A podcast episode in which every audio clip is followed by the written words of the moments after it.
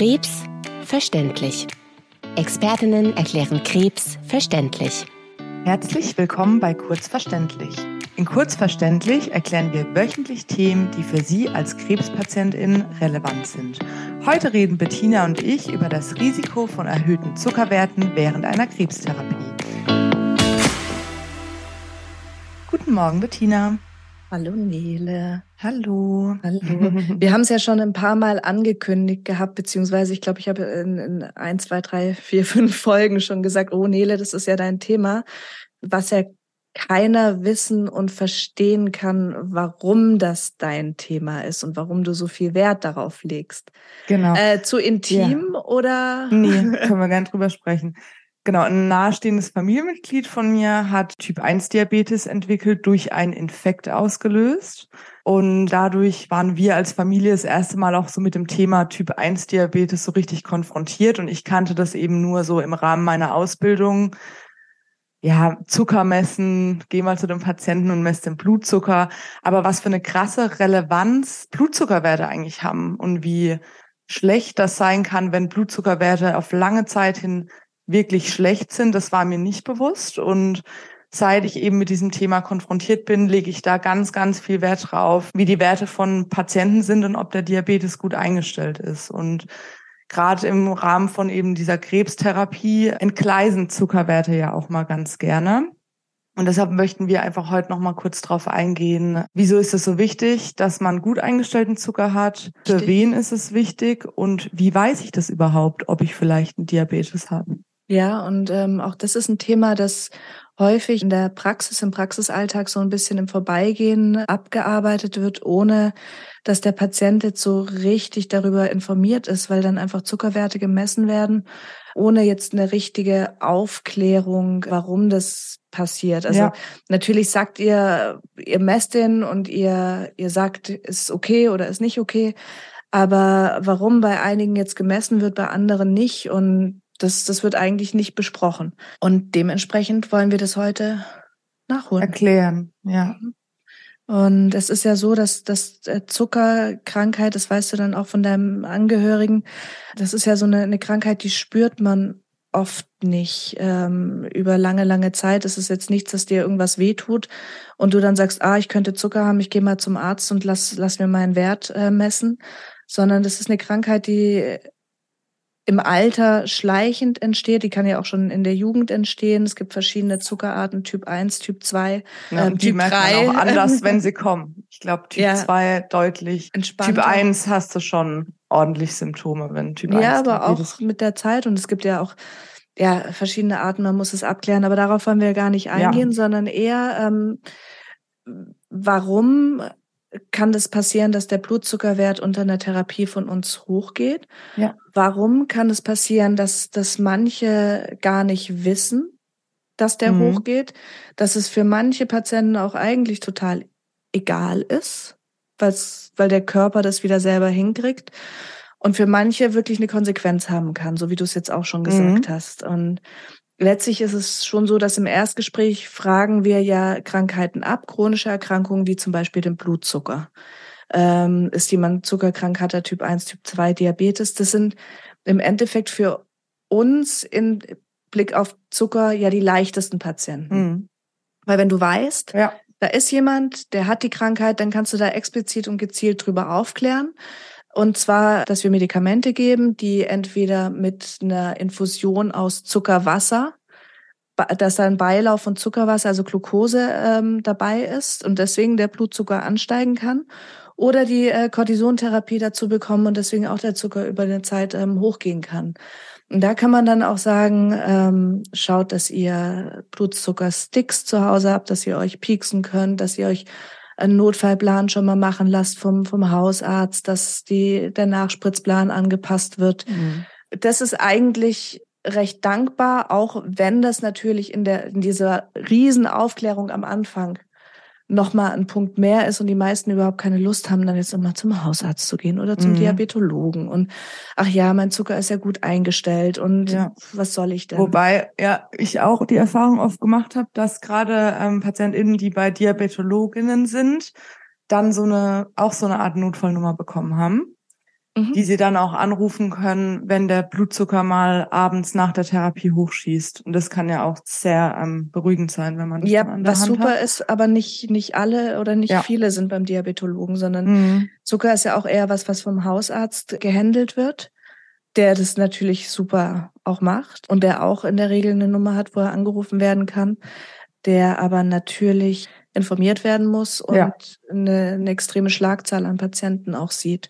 Ja. Und das ist dann oft so ein, so ein Ding, wo wir auch überlappend arbeiten müssen, weil der Hausarzt keine Zeit hat oder der Patient sagt, ich krieg da keinen Termin, könnt ihr mal. Da hätte ich die erste Frage an dich, die hm. mir jetzt tatsächlich einfällt. Wenn jemand nur vor der Therapie Cortison gegen Übelkeit bekommt, ist es ja anders, wie wenn jemand jeden Tag Tabletten einnimmt, Cortison-Tabletten als Langzeittherapie mhm. quasi. Wie lang wirkt denn so Cortison im, im Körper? Also wie lang kann denn von so einer Vorinfusion gegen Übelkeit mit Cortison der Blutzucker wie lange kann es denn den Blutzucker beeinträchtigen? Es kommt ja drauf an, ob du gesund bist oder nicht. Ja, wenn ich also, jetzt Diabetes habe. Ja, also erst erstmal, wenn du wenn du kein Diabetes hast, dann, ja. dann, bringt dein Körper das von alleine wieder ja. runter in kürzester Zeit. Also der der handelt das, es müsste dann so nach zwei Stunden eigentlich wieder mhm. alles gut sein. Wenn du jetzt einen Diabetes hast und noch eine, eine Restfunktion, äh, also Insulin im Körper hat, dann kann es einfach sein, dass das verzögert runtergeht und du über längere Zeit einen erhöhten Blutzucker hast. Also das ist dann auch eher über einen Tag gesehen.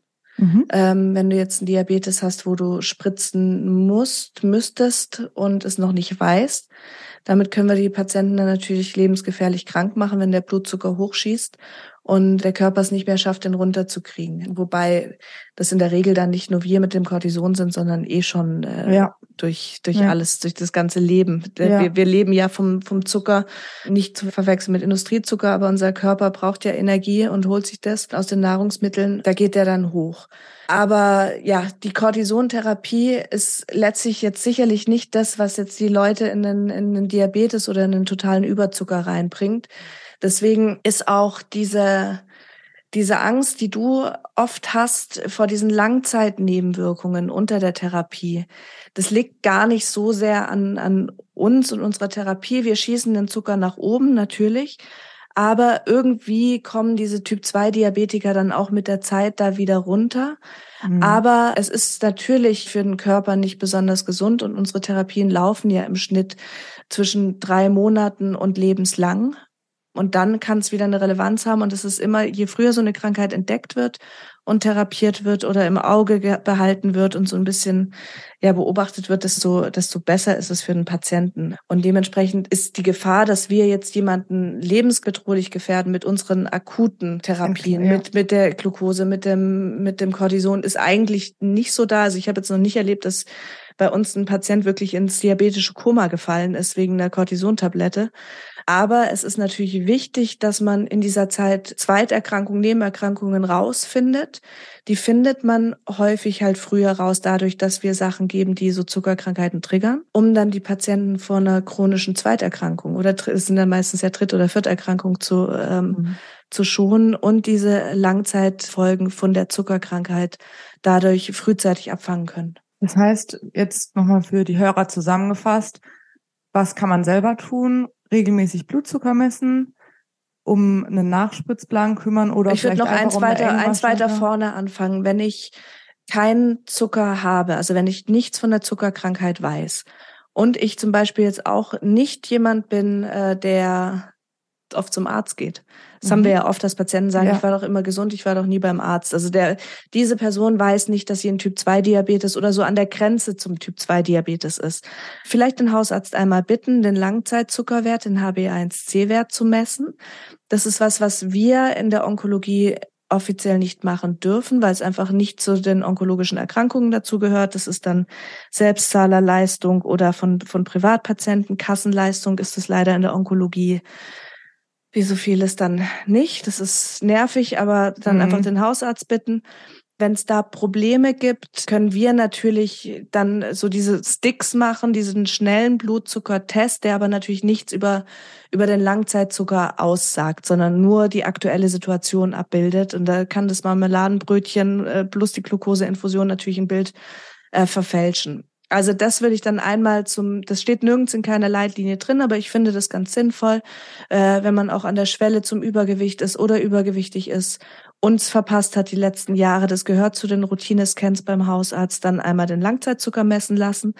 Dann weiß man nämlich, ob da eine Gefahr besteht. Diese Zwischendrin-Sticks bei den Therapien, die das auslösen können, macht ihr ja eh im Therapieraum dann ja. und managt das ein bisschen.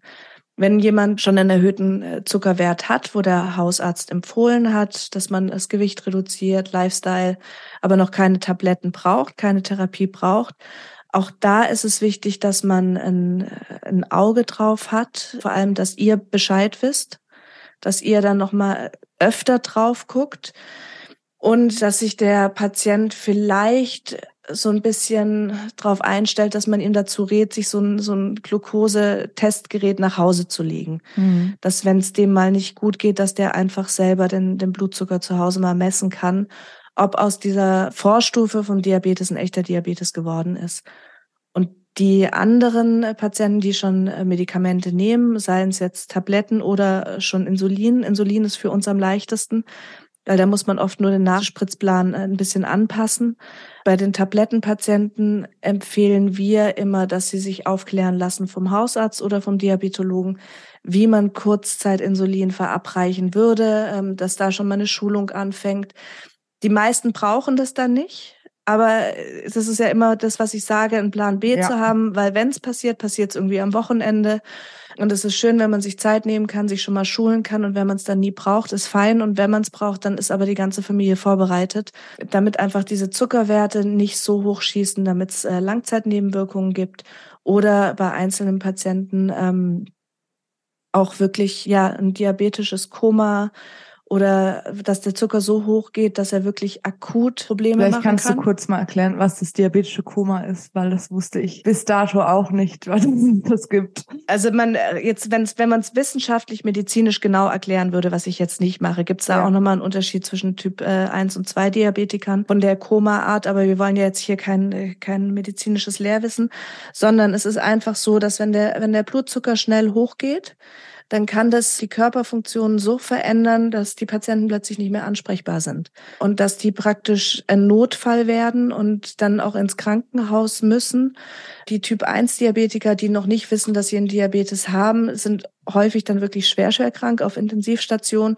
Typ 2 Diabetiker ist dann meistens eher so ein ja, Zucker einstellen auf Normalstation. Und das Problem ist auch, dass man ja jetzt im ambulanten Bereich nicht unbedingt unterscheiden kann, ist, ist der Patient jetzt ähm, praktisch ohnmächtig oder schlecht ansprechbar, verwirrt, weil der Zucker zu hoch ist oder zu niedrig, weil diese ambulanten Blutzuckermessgeräte ähm, nicht sinnvoll anzeigen im totalen Über- oder im totalen Unterzucker. Die zeigen dann zwar ein Plus oder ein Minus, aber auch ein Unterzucker, und das weißt du, Nele, das ist nämlich auch in der Aufklärung ganz wichtig, kann einen ähm, Wesensverändern bis zu einer Ohnmacht bringen. Genau.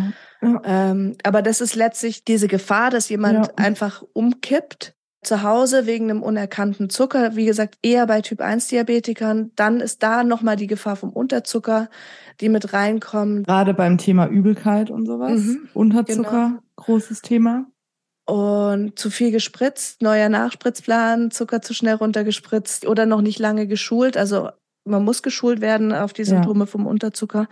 Nee, aber ähm, wenn, wenn sich so, ein, so eine Zuckerkrankheit das erste Mal so richtig zeigt, dann kann das schon schwer krank machen. Genau. Und, und das, ist das, was wichtig. ich meine. Das ist bei Kommt, uns eher ja. selten, aber kann natürlich selten ist nicht nie. Und wenn sowas in einem Check-up mal auftritt, dann unbedingt an uns weiter kommunizieren. Mhm oder wenn es im Stress einfach mal untergeht, dass man den Blutzucker misst, die Pflegekraft nochmal dran erinnern, dass man vielleicht vorm Essen nochmal misst. Und wenn man eigene Messgeräte hat oder Insulinpens, dann bitte unbedingt mitbringen. Dann hat man das nämlich immer parat. Ist für uns immer schwierig, dann irgendwo ein Insulinpen aufzutreiben. Man hat es mal vorrätig, aber dann auch immer nur pro Patient und es ist immer sehr kompliziert, das alles zu ordnen. Also einfach mitbringen, dann ähm, haben wir alles da. Und am Anfang von der von der Therapie, von der Krankheit dran denken, den Langzeitzucker messen zu lassen, weil es ganz viele unerkannte Zuckerkrankheiten gibt. Und wenn wenn Patienten dann über Monate, Jahre Therapie bekommen, dann ist es schon, schon wichtig zu wissen, ob man da noch eine zweite Baustelle hat. Ja, schließen wir damit das Thema ab. Ja, wenn Sie als Hörer sagen, das war mir jetzt so ein bisschen Zucker, es ist komplex und es war mir jetzt alles ein bisschen zu oberflächlich. Das ist jetzt zwar nicht unser Fachgebiet, aber auf Wunsch können wir natürlich so ein bisschen näher, zum Beispiel auf Instagram, auf die Zuckerkrankheit nochmal eingehen und da so ein, so ein paar bisschen was aufschreiben ähm, zu den Therapien.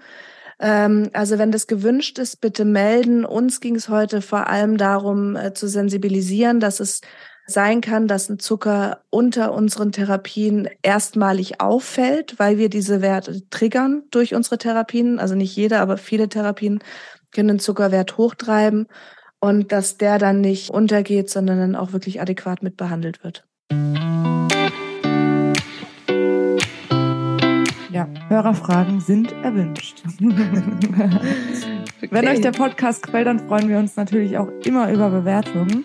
Absolut. Und dann war es das heute mit Kurzverständlich von Bettina und mir. Wir hören uns wieder in einer der nächsten Folgen, genau, und wünschen euch einen schönen Tag. Tschüss, Tschüss Bettina. Ciao.